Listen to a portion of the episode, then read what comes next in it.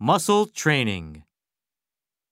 Hero, nice to see you. Thanks for making the party. I'm so glad you're here. Well, thank you for inviting me. I'm happy to be here. Turkey's almost done. It's been in the oven five hours. How about a drink for starters, Hiro? Sounds good. Gin and tonic would hit the spot.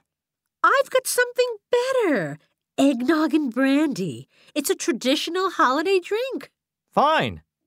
Say, these yams are bright orange. Is that normal? Yeah.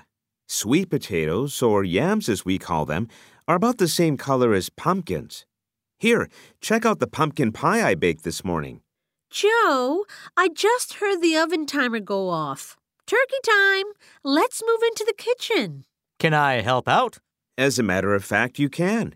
The corn on the cob is just about done. Please cut each ear into three pieces. Here's a sturdy knife, buddy. Will do, boss.